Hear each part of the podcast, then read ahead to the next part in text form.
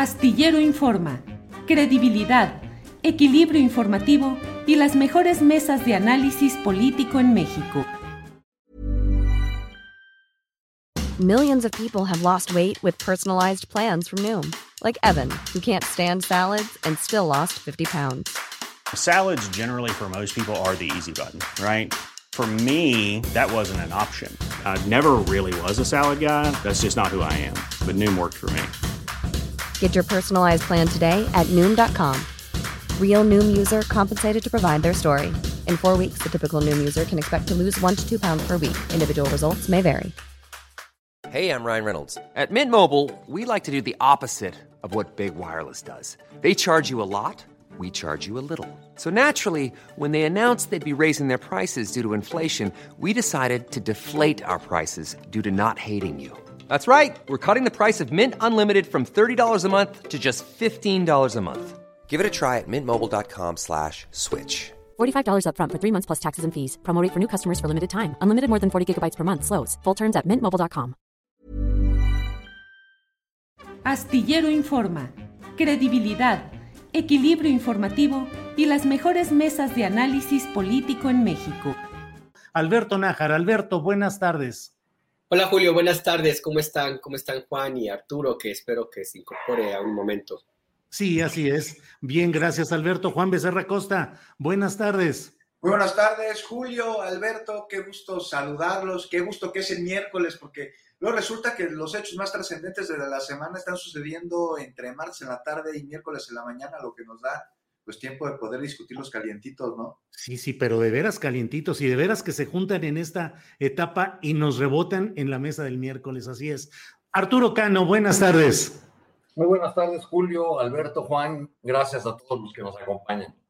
Bueno, pues vamos a empezar, si ustedes están de acuerdo. Juan Becerra Costa, eh, está circulando la información de que el vocero de la presidencia, Jesús Ramírez Cuevas, dice que fueron rumores los relacionados con la renuncia de Julio Cherer Ibarra y que asistió hoy a la reunión de Palacio Nacional del tercer informe porque sigue formando parte de este gabinete. ¿Qué opinas de ese tema, Juan Becerra? Bueno, pues que aquí la nota está en que cómo, quién y de dónde se filtró este rumor, como lo llama el vocero de la presidencia de la República, porque, bueno, pues ayer a eso de las 8 de la noche, ¿no? Más o menos, poquito antes tal vez, este, se soltó y lo empezaron a replicar inmediatamente los mismos de siempre, ¿no? Reforma, Ciro, este Pascal, me parece, no, no, no, no, no, no vi que Ciro lo hiciera. La propia revista Proceso lo publicó dando detalles de que había sido después de una muy amable plática, larga y amable plática que se había tenido y dando todo como un hecho la propia revista Proceso. Así es, con la estrechísima relación que tiene pues sí, pues con sí. Julio Scherer, ¿no? Pues sí. Ni más ni menos. Este, pues, pues parece que, que, que no es, ¿no? O sea, que, que no fue, y si fue en un principio, se echó para atrás, se revirtió la decisión, una jugada, por ahí dicen algunos que fue nada más para asusar a los medios de comunicación y hacerlos ver como difundidores de rumores y de trascendidos. Este, y pues a mí lo que me, me, interesa saber es qué va a pasar durante el resto del día y de la semana con Julio Scherer, si en efecto va a seguir a cargo del encargo que se le dio, si se va a ir, como también andan diciendo algunos, a la Suprema Corte de Justicia, cosa que se veía pues muy complicada, porque no sé por normatividad, por ley, si eso fuera posible, se habla de que pues un ministro no puede desempeñarse como secretario de Estado durante un año anterior y la figura uh -huh. de Julio Scherer es muy similar a la de un secretario de Estado, pero habríamos de ver si, si es así. Pero bueno, claro, ¿no? Claro, en el informe de gobierno, Jesús Ramírez Cuevas este, vino en su calidad de consejero jurídico de la presidencia de la República y pues son rumores todo lo que se ha dicho con referente a su posible este, renuncia, ¿no? Hay seguramente mucha información de fondo que será interesante averiguar de qué se trata, pero me da mucha curiosidad qué opinan mis compañeros sobre este tema, que les digo, a mí la nota es cómo se filtró, quién lo filtró, y con qué intención. Arturo Cano, ¿qué sabes al respecto de cómo se filtró, qué sucedió y tu interpretación? Sí renunció, pero finalmente no se la aceptaron, fue un borrego, un trascendido sin sustento. ¿Qué piensas, Arturo Cano? Pues yo creo que si hubo una filtración a los medios de siempre, como dicen ustedes compañeros, pues fue de, de alguien que estaba dentro de la misma reunión, porque la, información comenzó a circular cuando la reunión estaba todavía en, eh, en curso y, y, y, fue una filtración eh, aderezada con algunas expresiones que empezaron ahí a, a correr en, en, los medios y en las redes sociales, como que eso era algo que simbraba al Palacio Nacional, eh, y sobre todo se destacaba el hecho de que era una decisión personal del, consejero jurídico. ¿no? Uh -huh. A pesar de lo que dijo hace un rato el vocero de la presidencia, Jesús Ramírez Cuevas, eh, hace un momento consulté la, la página de la revista Proceso y ahí mantienen la nota en la que se habla de la renuncia de Julio Scherer eh, e incluso la expresión de que en las próximas horas esta separación sería confirmada por el propio presidente de la República. Eso es lo que dice la, felicitación. Yo creo que, eh, pues, eh, si, si, la intención era opacar el informe presidencial, pues ahí se logró ese, ese ruido. Pero más allá de la salida o no salida de Julio Scherer, tal vez deberíamos hacer un balance más general y decir, bueno, ¿qué, qué, qué va del gobierno o del gabinete con el que el presidente López Obrador inició su gobierno a, ahora? Yo no sé si podamos hablar de que es una coalición la que ganó el 2018, que ya está rota, que ya se ha dividido. Eh, dejémoslo en que simplemente ya no es la misma. Eh, han, han, salido eh, con cierta ruptura el, secretario, que fue secretario de Hacienda, Usúa, salió Romo, si se confirma lo de Cherer será otro, y están distanciados o, distantes de, del gobierno o del círculo cercano del presidente, personajes que en algún momento también tuvieron una gran relevancia en el círculo de López Obrador, como Irmerendra Sandoval, como Gerardo Esquivel, eh, como Gabriel García ahora en el Senado. Ese bloque, digamos, con el que arrancó el presidente, pues ya, ya hay todas esas bajas eh, que nos indica que pues por lo menos ya no es, ya no es lo mismo, ¿no? Es, la, la idea es el, el barco sigue, eh, hay piezas reemplazables y, ahí seguimos, como dice el presidente hoy en su mensaje. Claro, gracias Arturo. Alberto Nájar, me llama la atención que de inmediato no se hubiese frenado la versión que estaba circulando desde ayer en la tarde y que estuvo en los portales informativos y en la propia revista Proceso, que es de la familia Scherer, de donde el propio Julio Scherer Ibarra fue eh, miembro del Consejo de Administración, aunque luego pidió licencia para ocupar un cargo público, pero pues a mí me parece que eh, de manera natural pudo haberse eh, frenado todo esto ayer, en el curso de la tarde, de la noche, hoy en la mañana temprano, antes del informe, y pues la, el desmentido o, la precisión se da hasta después del tercer informe. ¿Qué piensas de todo esto, Alberto? Pues yo, al igual que Juan, también me pregunto quién fue el que hizo la filtración y también coincido con lo que dice Arturo en el sentido de que, de que si eso ocurrió de esa manera, pues tuvo que haber sido alguien que estuvo en esa reunión. A mí me parece un termómetro muy fiable pues sí, muy fiable, la publicación de la revista Proceso, por una cuestión básica, porque al final del día, eh, cualquier decisión editorial, eh, por más que tengan una independencia eh, pues bastante amplia en esa revista, hay algunos temas en los cuales el director, los directivos, pues no se la van a jugar de gratis. Y una de ellas es un asunto que involucra a la familia de don Julio Scherer García. Uh -huh. Hay que olvidar que Julio Scherer Ibarra formó parte del Consejo de Administración hasta unos días antes de que iniciara el gobierno del presidente López Obrador y renunció por una cuestión eh, pues ética, porque no había, no, por un conflicto de interés que le iban a reclamar eventualmente. Eh, así es que, eh, pues yo no creo que lo que publica Proceso lo haya hecho como una volada, como un borrego, como decimos en Largot.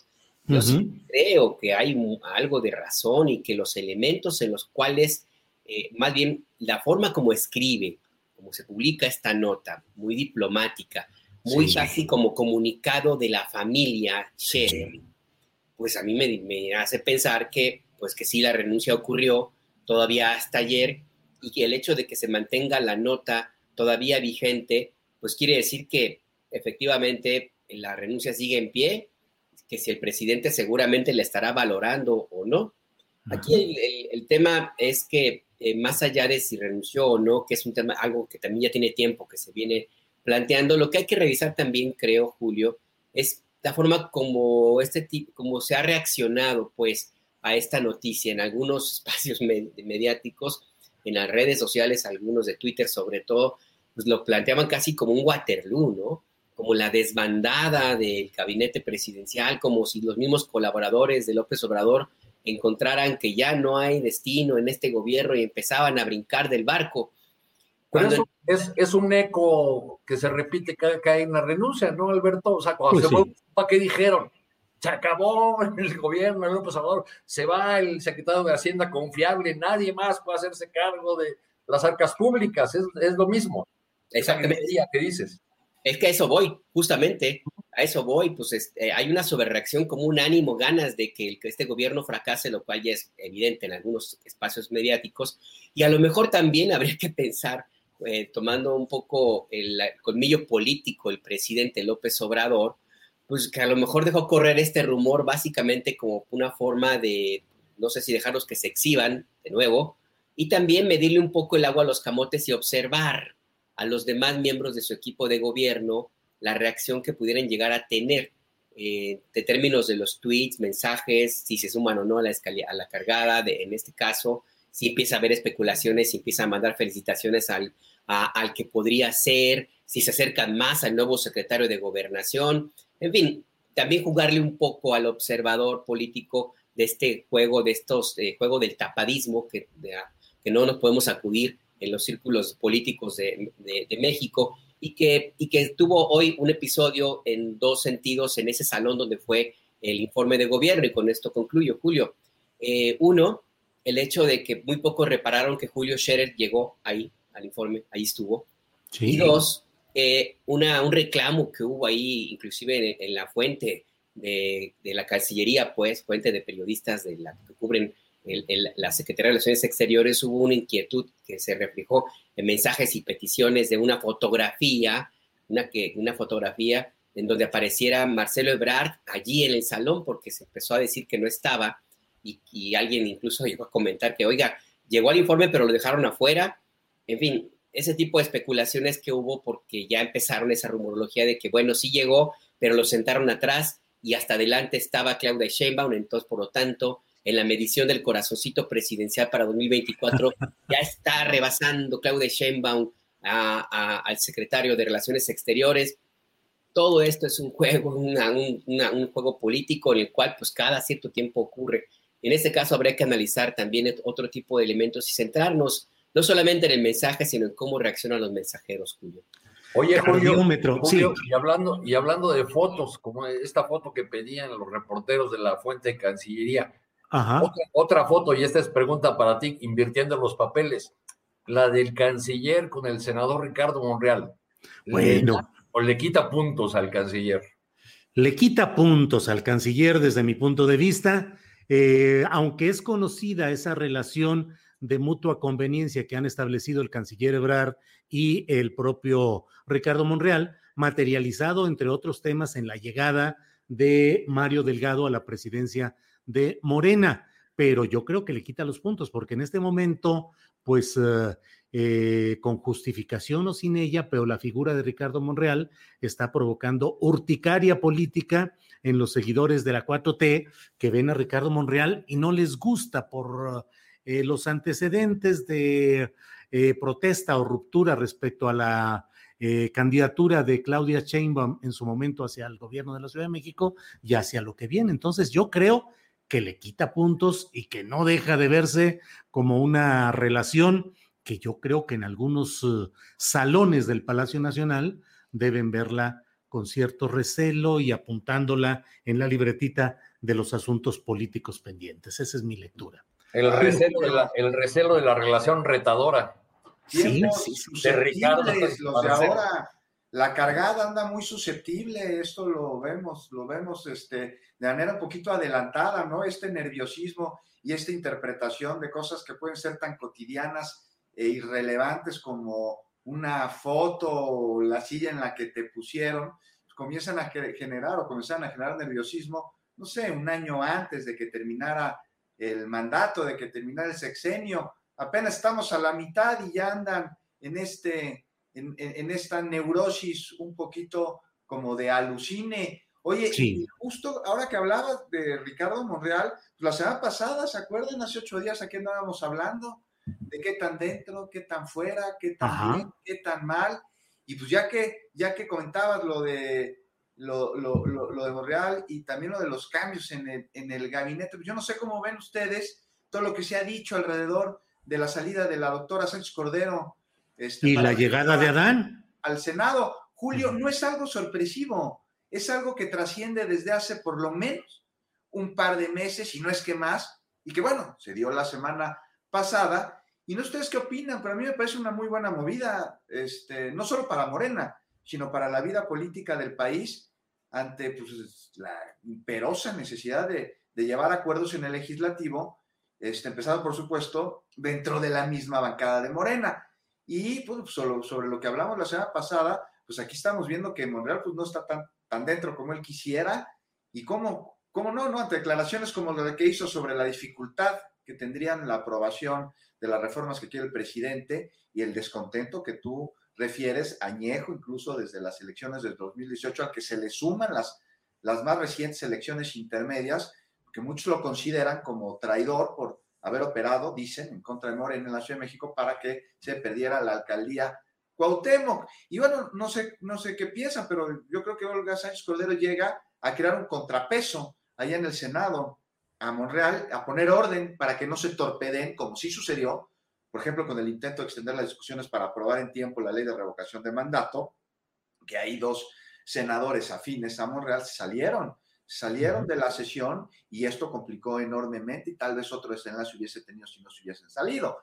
Y bueno, también busca, va, va a estar ahí para, para darle viabilidad a las reformas de la Comisión Federal de Electricidad, del sistema electoral, de la Guardia Nacional, y este y como pudimos ver, Julio, pues regresó Olga Sánchez Cordero al Senado y esto a mí me llama mucho la atención, fue muy bien visto por otras fuerzas políticas, más incluso que por algunos miembros de Morena que tanto hemos citado aquí, lo que es clara señal de que el partido en el poder, a mí me parece que trae a la oposición, pero dentro, no fuera.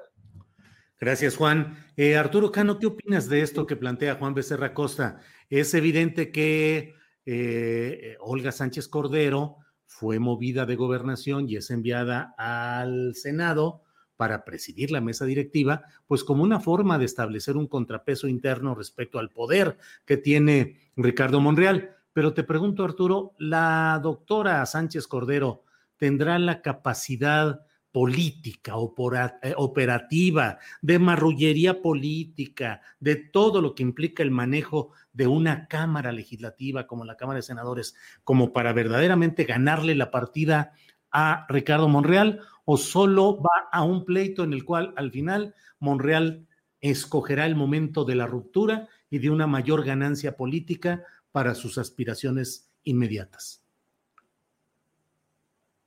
Tu micrófono. Tu micrófono. La doctora Sánchez Cordero no ha dado pruebas, eh, Julio, de, eh, de ser tan talentosa en, el ámbito legislativo como lo es eh, en el ámbito jurídico, dados sus antecedentes de, de, ministra. Algunas de las negociaciones que ha encabezado, en las que ha participado, pues no han tenido los mejores resultados para la 4T o para el presidente llega eh, eh, al, Senado, es electa por el grupo de Morena eh, para ser su propuesta para encabezar la mesa directiva y de ese modo se convierte en lo que decían que iba a ser Gabriel García, ¿verdad? El contrapeso del Senado. Entonces ahora ya tenemos, eh, o, tenemos dos contrapesos o más bien resulta que uno de ellos no lo iba a hacer o nunca lo iba a hacer y que ese despido eh, sí fue un despido realmente rudo eh, por, por, los malos resultados o la mala intervención que, que tuvo Gabriel García, según cuentan en los procesos electorales. Eh, yo creo que la, la, principal fortaleza de Olga Sánchez Cordera, eh, Cordero eh, frente a una oposición galvanizada, al parecer muy decidida a impedir las reformas que son más, o las reformas cruciales o que busca el presidente de la República, su principal Virtud es que ahora Ricardo Monreal no es el, único interlocutor o el único puente con el Poder Ejecutivo del Palacio Nacional. Eh, eh, ese, ese gran poder que tenía eh, Monreal, real y simbólico, o sea, real porque es el, operador, el que maneja los recursos del, del Senado en su conjunto, y simbólico porque a cada ratito aparecía desayunando en el Palacio Nacional, pues ya no lo tiene del todo consigo y eh, la oposición estará obligada a, negociar con otros eh, eh, sectores o con otros actores de la, de la 4T. Ahora, esto no hace sino hacer más difícil lo que de por sí era complicado para la 4T, que es lograr que con esta correlación de fuerzas actual pasen las reformas, sobre todo aquellas que requieren reforma constitucional. El presidente hoy solamente mencionó la eléctrica en su mensaje de informe, ya no, ya no tocó la, la reforma electoral, pero yo veo que la oposición está muy galvanizada y que va a ser muy complicado eh, que pasen estas reformas. Habrá que, eh, habrán de desplegar estos actores que están en la Cámara, pues todo el talento del que sean capaces y, seguramente habrá también negociaciones de otras cosas que sean de interés de la oposición, aunque dada la manera como llegamos a esta mitad del camino con esta polarización y los dos extremos, los, dos bloques exigiendo a, los electores, a los ciudadanos, a, los que no han tomado partido, que tomen partido, porque vamos a una confrontación nada más de, dos bloques, pues, este, pues así se va a seguir polarizando el asunto. Sí, gracias Arturo. Alberto Nájar, em, a reserva de que tenemos algunos otros temas de los cuales hablaremos en otra ronda de preguntas, pero para ir cerrando este tema, Alberto, el presidente de la República dijo en la mañana de ayer en su conferencia de prensa las funciones que tendrá su nuevo secretario de Gobernación, Adán Augusto López Hernández, entre otras la relación con el Poder Judicial de la Federación y eh, con la Suprema Corte de Justicia en particular, eh, la relación eh, que parecería desplazar, pues, lo que hasta ahora ha venido haciendo Julio Cherer Ibarra como consejero jurídico. Pero te quiero preguntar, ¿qué lectura tienes de la llegada de Adán Augusto López Hernández? ¿Qué significa mm, en términos políticos? ¿Mayor fuerza de operación política? ¿Menos alianza con otros grupos? ¿Cerrarse el gabinete para enfrentar lo que viene? ¿Qué opinas, Alberto? Yo creo que en principio eh, la llegada del nuevo secretario de gobernación es un mensaje de que el presidente eh, ha delegado en Adán Augusto muchas responsabilidades que, que, él mismo evalúa no habían sido atendidas de la mejor manera. Eh, no solamente por el caso de la, de la secretaria de, gobernación, a quien hay que recordar que operativamente en términos políticos le, le impidieron o no, le permitieron atender algunos asuntos que legalmente le correspondían a la Secretaría de Gobernación. Un caso específico es el tema de la migración.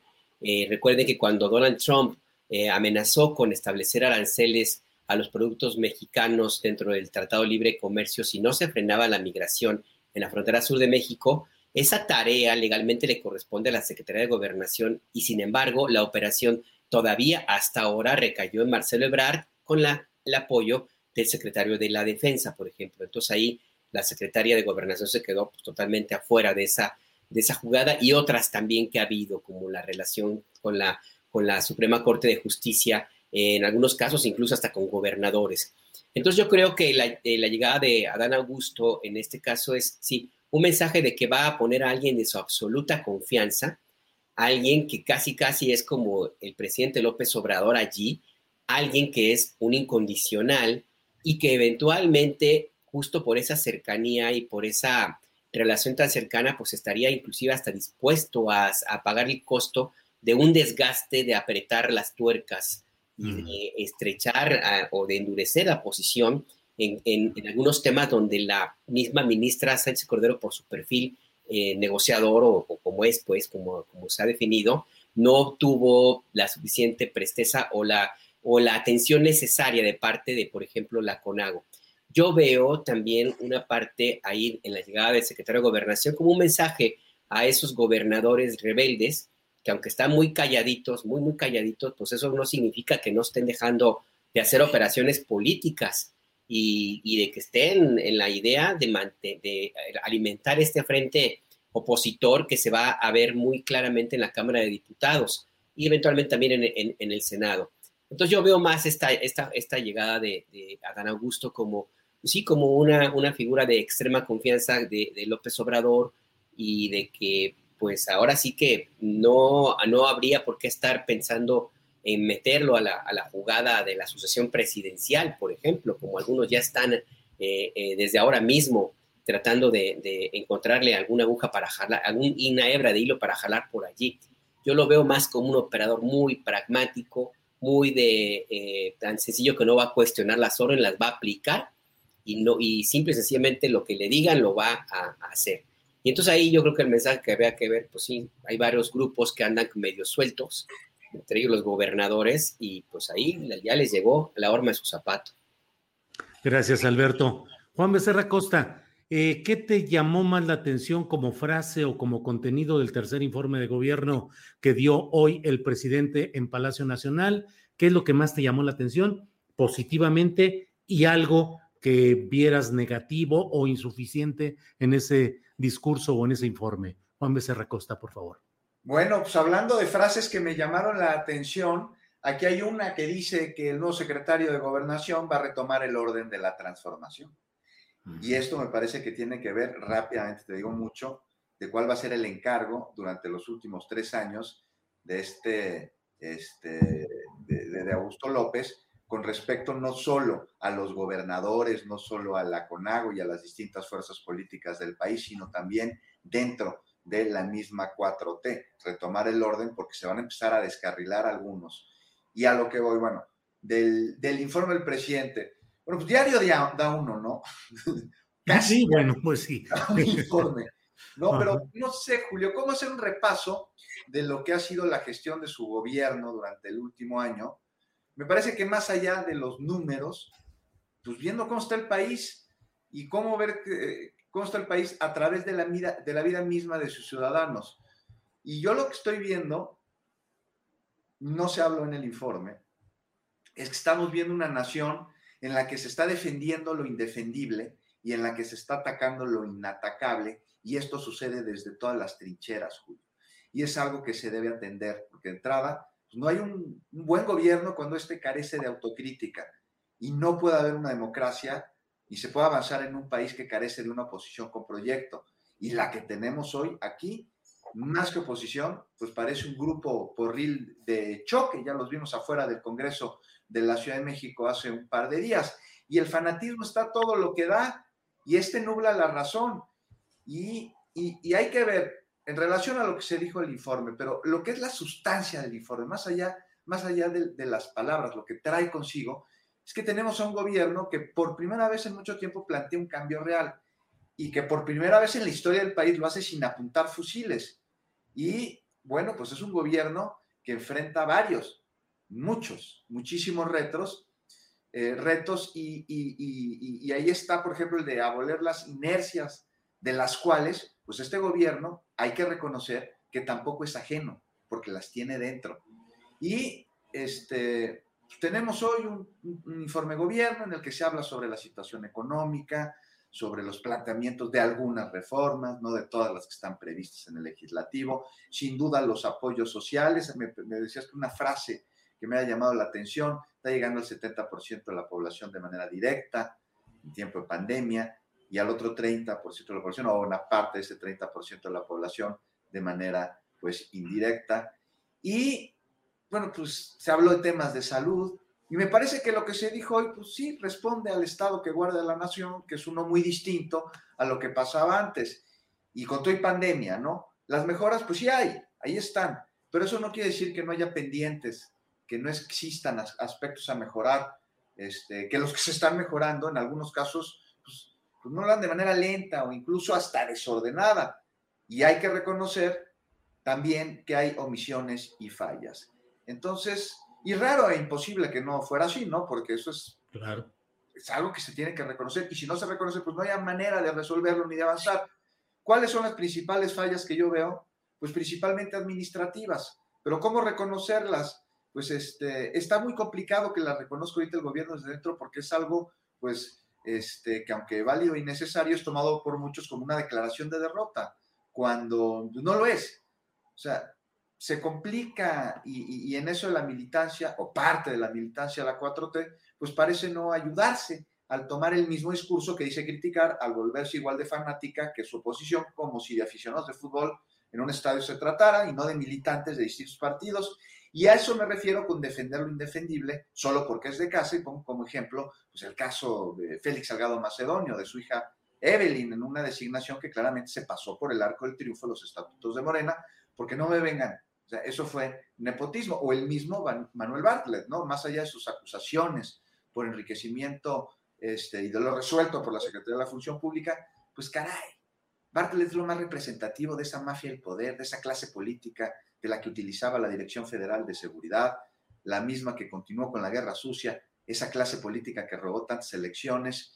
Y, y, por más que sí sabe de políticas energéticas, pues uno no deja de preguntarse qué hacen personajes como él tan cerca de un presidente reformista, ¿no? Pero rápidamente, regresando, regresando al, al le, ayudan, le, ayudan a defender la industria eléctrica. en el libro de personajes como Bartlett, en, en, el libro del, del, presidente acaba de salir a la mitad del camino, este, yo, que me lo, en la tarde, todavía no lo, tengo. lo, había leído y entonces escuché el informe del presidente como una suerte de reseña del libro, ¿verdad? Porque eso es lo que, eso es, lo que es realmente el, el informe de hoy.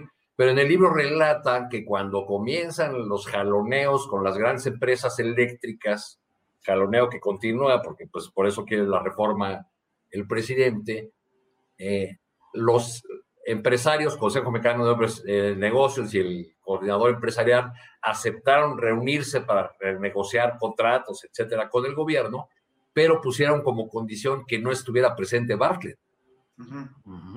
Esa fue una de las condiciones de las empresas, ¿no?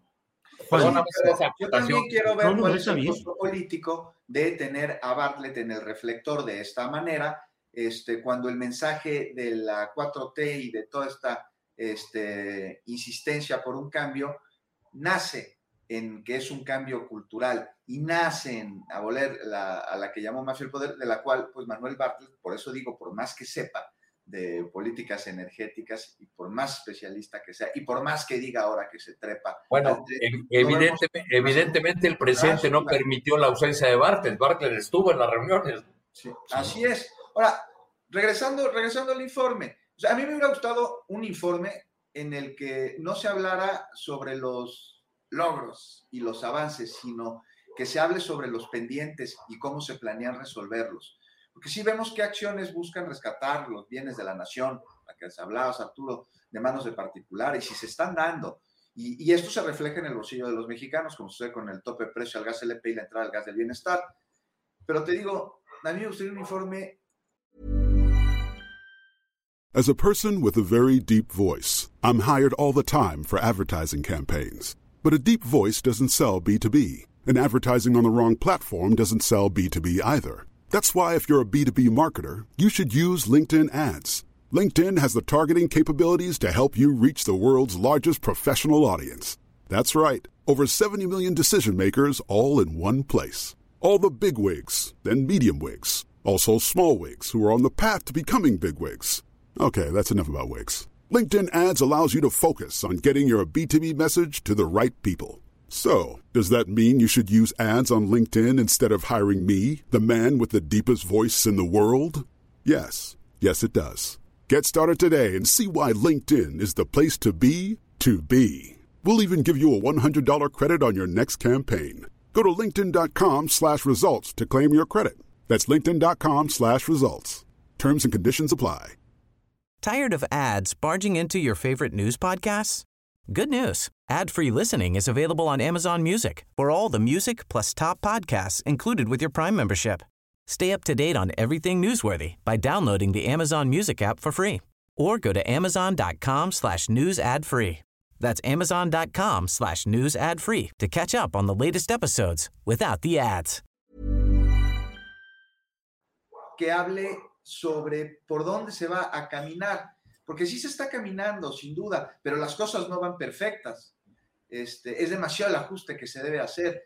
Por ejemplo, en el tema de seguridad, ya con esto casi concluyo, Julio, pero me parece un muy buen ejemplo de lo que está sucediendo, ¿no? Es tan añejo como nocivo, tan normalizado en algunas zonas como desatendido en sus causas durante décadas. Y hoy este gobierno tiene el acierto de, en su discurso y en parte las acciones que estamos viendo, no solo en materia de seguridad, sino de desarrollo económico, ir a lo que provoca la inseguridad y de buscar una reconciliación. Pero esta pues solo se va a dar a través de la justicia.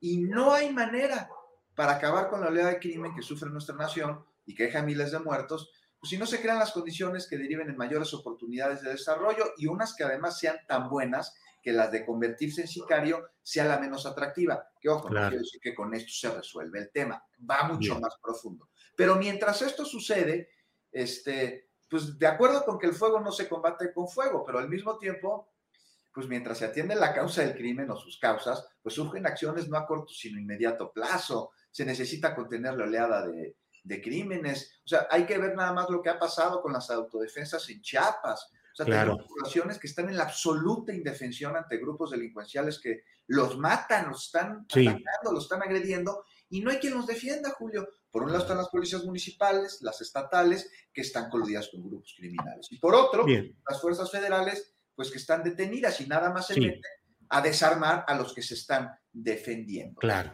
bien, Juan. Algo, algo de lo que se tendría que resolver. Y ahora sí, ya, ya, ya acabo. Bien, gracias, Juan. Los tres años que se acaban y ahora sí vamos a empezar a ver quiénes están con la 4T por el proyecto y quiénes están por lo que el proyecto les pueda dar para su molino. Gracias, Juan Becerra Costa. Arturo Cano, ¿tú qué viste, qué te impactó, qué te llamó la atención? positivo o negativo, eh, promisorio o insuficiente del informe que ha rendido hoy el presidente de la República? Bueno, si, si tomamos eh, palabras eje o, frases como, como una guía para hablar del informe, para analizarlo, diríamos que pues sin duda será la, frase, la frase de tenga para que aprendan, ¿no?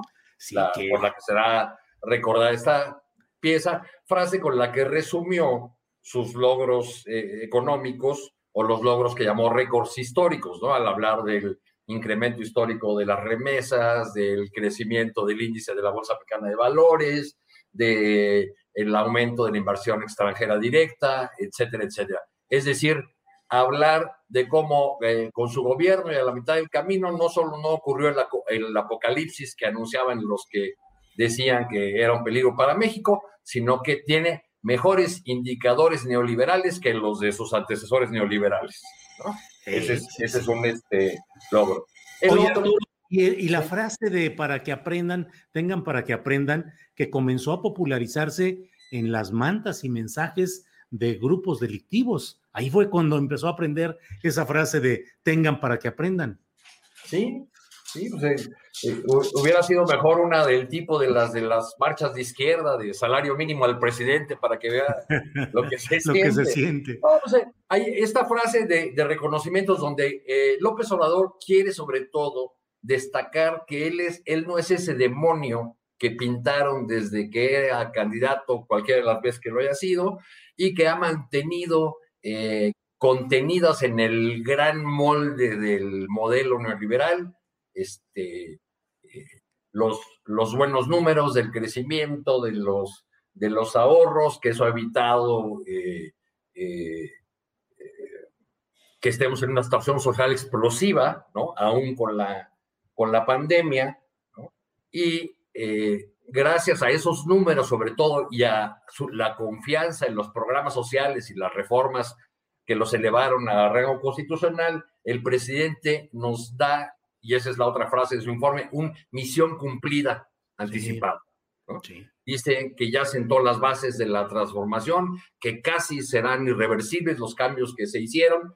Ahí, es donde puede estar la trampa, ¿no? Porque cuando el presidente dice que será muy difícil que den marcha atrás a algunos de los cambios en favor de la gente que él ha encabezado, pues nada más habría que voltar, voltear a ver a Ecuador y pues lo que duró el legado de Correa, o ver lo que en Brasil está haciendo Bolsonaro con los programas eh, insignia de Lula, como el Bolsa Familia, ¿no? Está destrozando los programas sociales y varios de los programas de desarrollo de infraestructura que tenía Lula. O sea, toda obra de gobierno, por más importante que sea, eh, puede de alguna manera desmantelarlo. De hecho, algunos de los amarres o, de las camisas de fuerzas que ha de fuerza que ha tenido la 4T, pues vienen de esta herencia jurídica y de contratos, es lo que estamos viviendo con el sector energético, tanto en Pemex como en la CFE, a este gobierno lo dejaron amarrado de muchas maneras con los contratos, que son contratos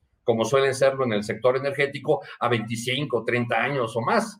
Eh, entonces, bueno, pues ahí, está discusión ese, ese tema de si estos cambios son irreversibles o no, eh, y de, de, si este optimismo del presidente al, decir que ya puede decir eh, misión cumplida puede o no ser compartido.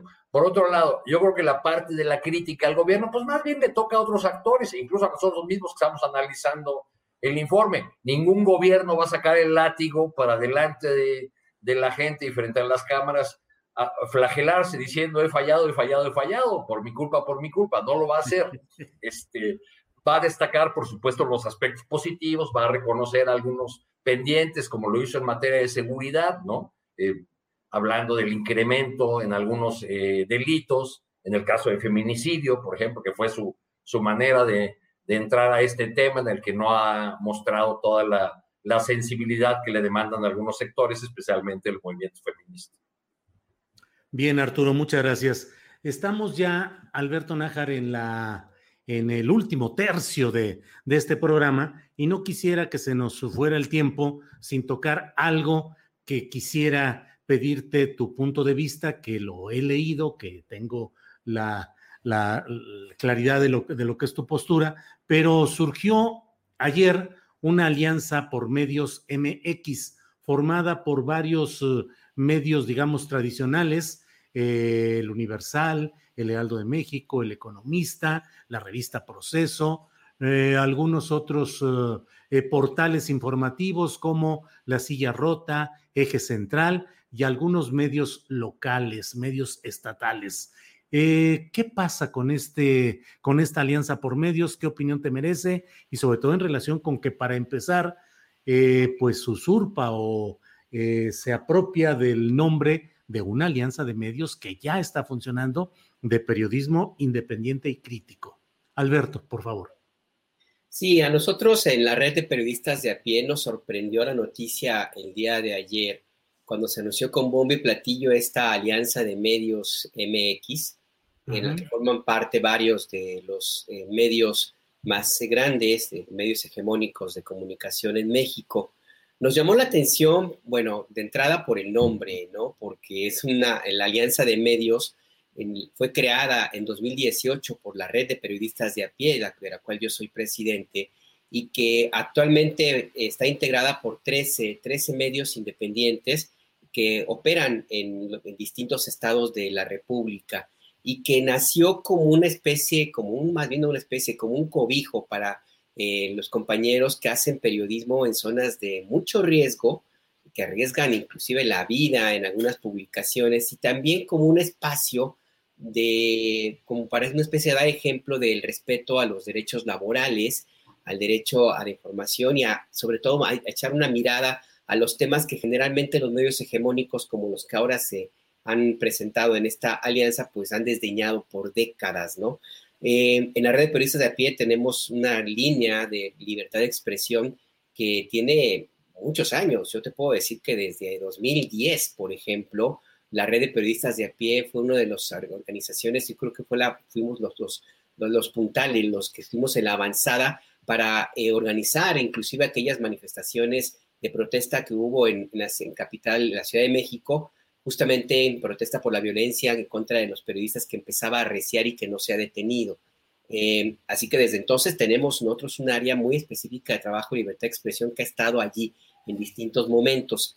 Y también, por supuesto, eh, tenemos, como te digo, un trabajo de difusión de, de, los temas, de medios, una organización muy puntual de, de empoderamiento. Somos como una especie de incubadora para, para los medios que son chiquitos, algunos incluso sí. municipales, eh, porque entendimos que una de las mejores formas de defenderte como periodista, además de las condiciones de una protección que puede haber específica, como el mecanismo, por ejemplo, de protección a periodistas y, de, y defensores de derechos humanos, es que tú tenga, te tengas condiciones laborales justas, que no necesites de andar buscando cinco trabajos para poder completar el sueldo y que tengas un espacio de un medio de comunicación fuerte que no que, que sea eh, que se consolide pues y que tenga la posibilidad de resistir los embates pues que hay todos los días en el periodismo no entonces esta alianza de medios existe hace, hace tres años. Nosotros pues ok estamos eh, lo que hemos analizado es pues sí bueno eh, más allá de lo que puede implicar la,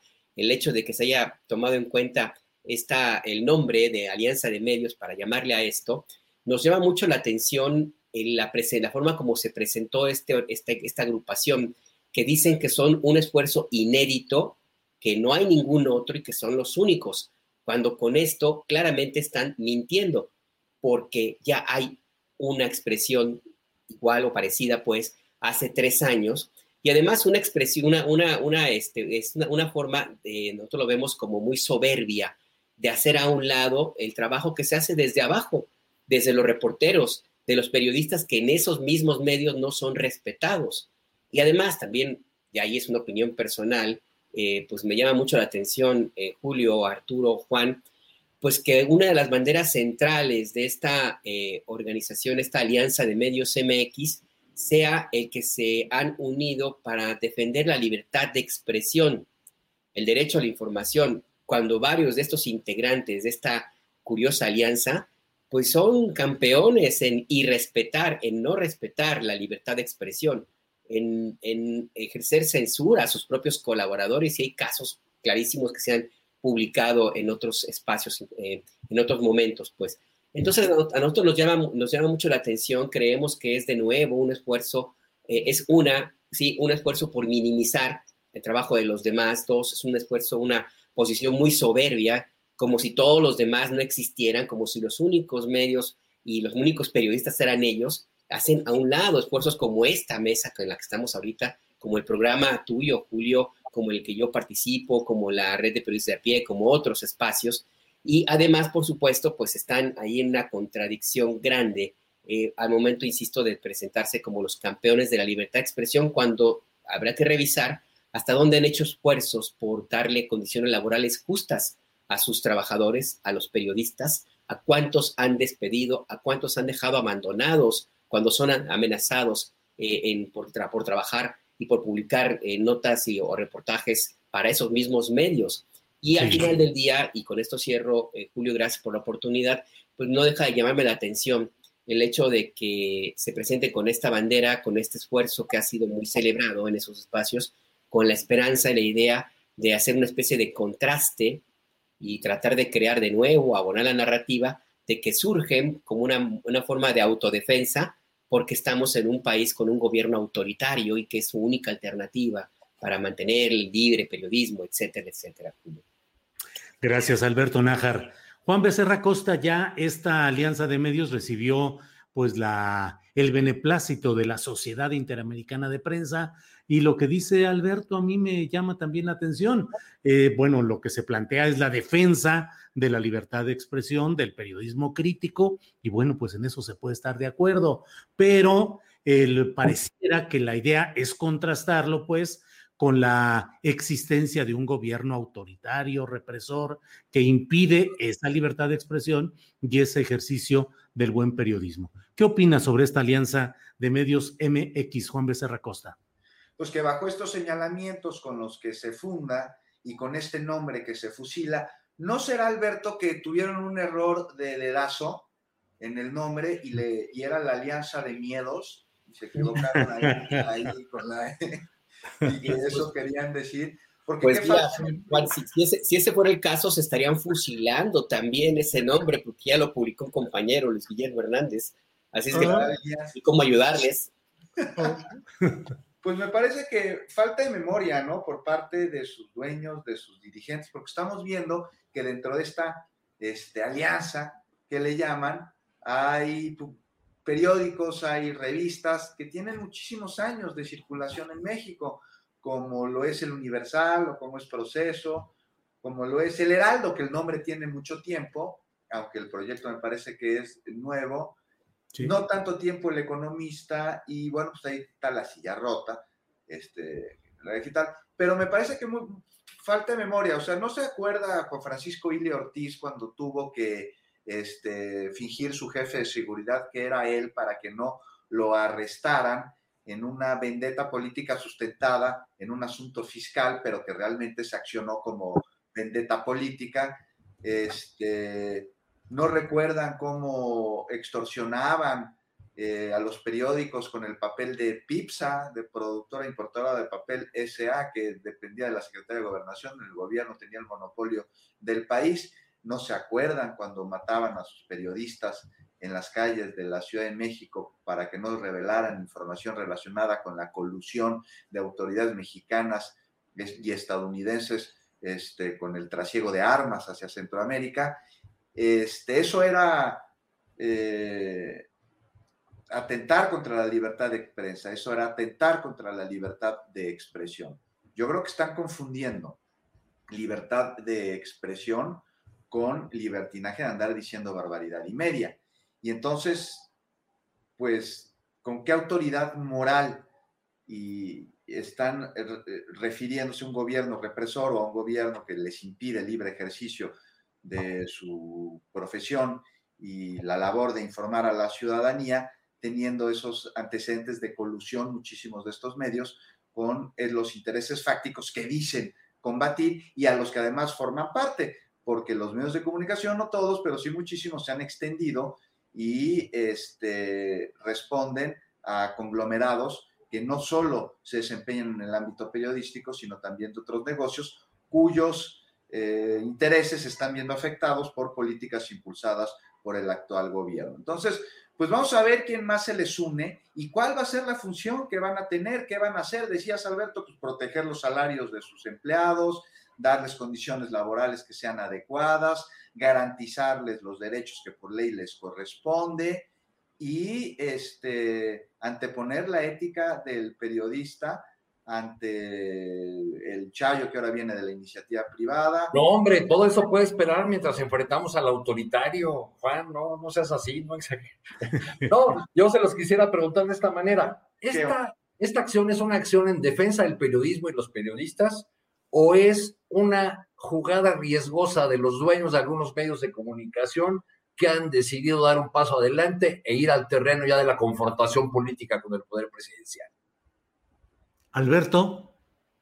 Pues yo creo que es una, una a ver, yo lo veo con, como sí, una ya la, conformación de una especie de bloque que no está Ojo, el papel de la CIP, de la Sociedad Interamericana de Prensa, va a ser muy importante ahí, porque algunos de estos, de estos medios están muy cercanos a, otra, a la formación de, otro tipo de bloques.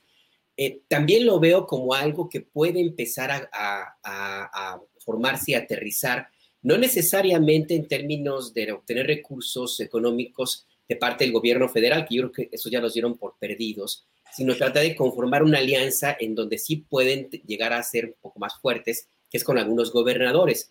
Nos, comentaron al interior de la red de periodistas de a pie, por ejemplo, de algún esfuerzo de estar creando alguna especie de medio regional que incluya a gobiernos no de, no de Morena y que sería como una especie de, de, de medio grandotote, pues, donde estarían representados los eh, medios periodistas de varios, varios estados y que harían como una especie, sí, pues de una, un conglomerado, pues una especie de, de, frente de informativo para dar a conocer las noticias de, esas, esos estados que no están gobernados por Morena. Así es que pues yo creo que sí, puede haber de todo, también puede ser una medida un poco desesperada, ingenua, no lo no encuentro el adjetivo. No es, no es, no es algo nuevo, además, Alberto, en 2011 hicieron algo parecido, muchos más medios de comunicación, con, incluyendo un acto eh, de bombo y platillo del Museo de Antropología, un gran acuerdo este, por la libertad de expresión y contra la delincuencia desde los medios, y el día siguiente fueron y le entregaron las conclusiones a Felipe Calderón en Los Pinos. Uno de los puntos de ese acuerdo eh, que firmaron muchos de los medios que ahora firman este nuevo llamado, eh, era comprometerse a no cubrir eh, acciones que pusieran en riesgo a las fuerzas federales y el combate al crimen. O sea, una declaración de autocensura al servicio del poder presidencial y de las fantasías y obsesiones del carnicero de Michoacán. Pues ahí están las cosas. Juan Becerra Costa, pues total que al periodismo lo traen para arriba y para abajo, entre directivos, empresarios, declaraciones y demás cosas, cuando el periodismo real, el crítico, el de a pie, que yo tengo el mayor de los respetos para los medios que están organizados en esta alianza de medios original, la de periodistas de a pie. Con frecuencia leo los trabajos que realizan. Cuando podemos entrevistamos, recurrimos a ellos para que nos den información a sabiendas además, y creo que aquí lo entendemos todos, pues de que también difundir su trabajo es una forma pues de extender un pequeñito manto de, de, ayuda y de solidaridad, de decir, no estás solo en Guerrero o en Tamaulipas o en Sinaloa o en Quintana Roo, donde las cosas pueden ser muy complicadas, pero pues cómo andamos en estos terrenos del periodismo, Juan Becerra Acosta, entre las declaraciones de las élites empresariales y nuestra realidad de a pie. Pues lo estamos viendo en estos espacios independientes como en el que estamos charlando ahora, Julio, y en alianzas como en la original, que apelan y que van a la solidaridad entre colegas y no disfrazan una supuesta solidaridad como herramienta para este, proteger otro, otro tipo de intereses. Entonces, yo siento que los periodistas no estamos solos porque nos tenemos a nosotros mismos. Y yo incluso hasta en asuntos personales he encontrado en colegas como Víctor Ronquillo, por ejemplo, gran apoyo en momentos en el que debido a mi ejercicio profesional he tenido algún tipo de problema y me ha llevado con este, grupos de protección a periodistas y organizaciones este, de periodistas que en solidaridad este, te dicen qué camino tomar, por dónde ir, hacia dónde dirigirte. Pero a nivel ya, por ejemplo, gobierno, si bien es una falacia que este gobierno reprime a los periodistas, podrá equivocarse de repente al señalar a alguno, pero nos deja decir lo que se nos dé la gana, me parece, como nunca había sucedido antes. Sí me parece que hace falta un aparato y un mecanismo que proteja a los periodistas que diario a diario se rifan su vida eh, por el ejercicio profesional y que no todos son atendidos. Por ejemplo, el Mecanismo Nacional de Protección de Periodistas y Defensores de Derechos Humanos es eh, pues muy selectivo en a quién le aplica las medidas y cómo se las aplica. Y de repente parece que necesita ser una Azucena Uresti para que te ponga un protocolo de seguridad cuando existen amenazas o riesgos a tu integridad física y pues de lo que se trata no es nada más de que te protejan, sino que te garanticen el derecho a ejercer tu profesión y que por ese tipo de amenazas, pues no te tengas que ver en la necesidad de dejar tu trabajo o de dejar una investigación, porque al final, pues es un trabajo para la sociedad.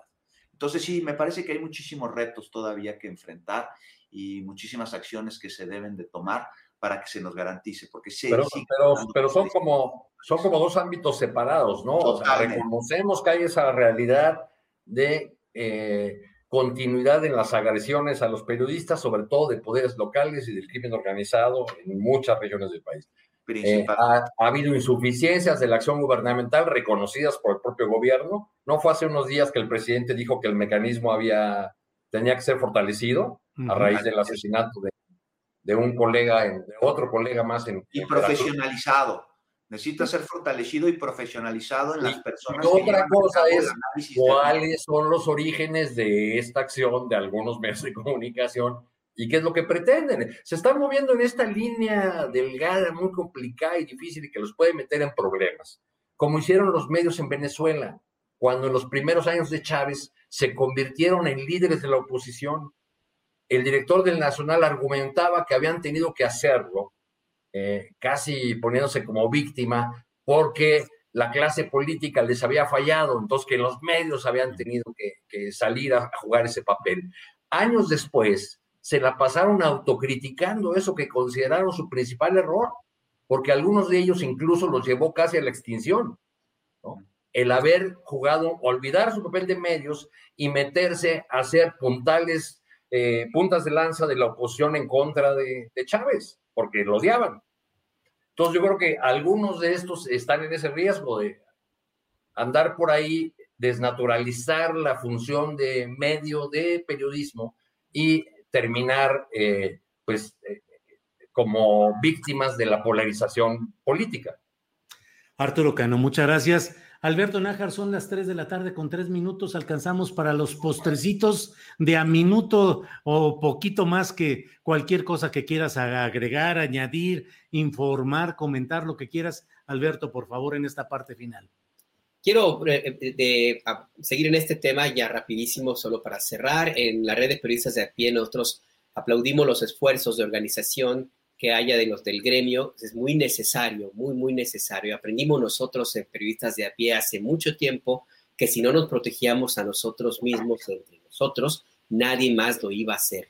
El Estado abandonó hace mucho rato su función básica, primigenia, de cuidar a los ciudadanos y entre ellos también a los periodistas y ahí están los niveles de impunidad en las investigaciones que hay en las agresiones a los compañeros comunicadores y particularmente de los estados. Así es que pues bienvenidos todos los esfuerzos, nomás que ahí hay que andar con, pues a, cumplir con los mínimos estándares del periodismo, que uno de ellos es la ética, porque esta alianza de medios, una de las primeras publicaciones, casi casi la primera fue plagiar, publicar como propio un protocolo de, de cobertura en temas de género como el Me diseñado por la red de periodistas de a pie, por nosotros, con expertos, con expertas.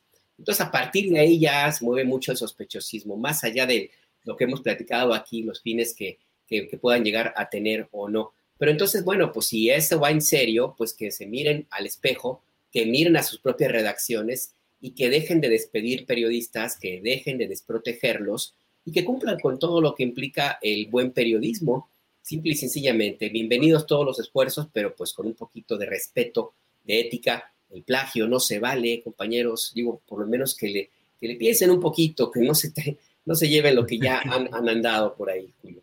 Y aguas, Gracias. porque recuerden, las campanas van a sonar por todos, así que Julio, mejor, mejor protege tu, tu, tu, contenido, porque si no al ratito lo vas a ver ahí publicado ahí en esta alianza. ¿eh? Sí, sí, sí. Alberto, muchas gracias. Juan Becerra Costa, el postrecito, por favor. Bueno, pues el postrecito de el, día de hoy no me va a dar muchísimo tiempo para hablar de un tema que quería poner en la mesa y que tiene que ver con las autodefensas de allá de Chiapas. ¿Qué te parece si lo dejamos para la próxima ocasión? Y pues este, mientras tanto, pues yo les mando un abrazo a ti, Julio, Arturo, Alberto y a todos los que nos están viendo y en este pues, ejercicio de no monopolizar el micrófono, como lo hice hace ratito. Bastante se quejaron. Ándale, no vi los, comentarios, pero bueno. Juan, gracias, buenas tardes. Arturo Cano, el postrecito, lo que desees agregar, por favor. Mira, aquí, una, aquí está la cartita que le mandó el general Cienfuegos al presidente ah, Obrador. Dice al final, aunque disculpe mi letra, no estoy en la mejor comodidad. ¿no? Más allá de que ya está muy anunciado el libro por el propio presidente, yo sí se lo recomiendo porque tiene eh, pasajes muy suculentos. Generalmente los libros de políticos suelen ser aburridos o para especialistas, gente que está metiendo tema. Pero aquí, la mera verdad, hay carnita, hay, eh, digamos, por ejemplo, la porción dedicada al rescate de Evo Morales en Bolivia, realmente se lee como una noveleta y se divierte uno mucho leyendo pasajes como toda la agenda oficial desarrollada en Washington, que culmina con una escena en la que eh, Trump, ya al margen de las cámaras, grita, bueno, ya no hay prensa, ahora sí hablemos del muro. ándale. hay cositas así que ayudarán a entender mucho más al personaje Andrés Manuel López Obrador. Gracias. Bueno, Alberto Nájar, buenas tardes y muchas gracias por esta mesa de periodistas. Al contrario, gracias a, a ustedes, gracias a todos. Un abrazo. Gracias. Juan Becerra Costa, gracias y buenas tardes. Abrazo a todos. Arturo Cano, gracias, buenas tardes. Muchas gracias, buenas tardes, Julio. Hasta luego. Hasta luego, gracias. Para que te enteres del próximo noticiero, suscríbete y dale follow en Apple, Spotify, Amazon Music, Google o donde sea que escuches podcast. Te invitamos a visitar nuestra página julioastillero.com.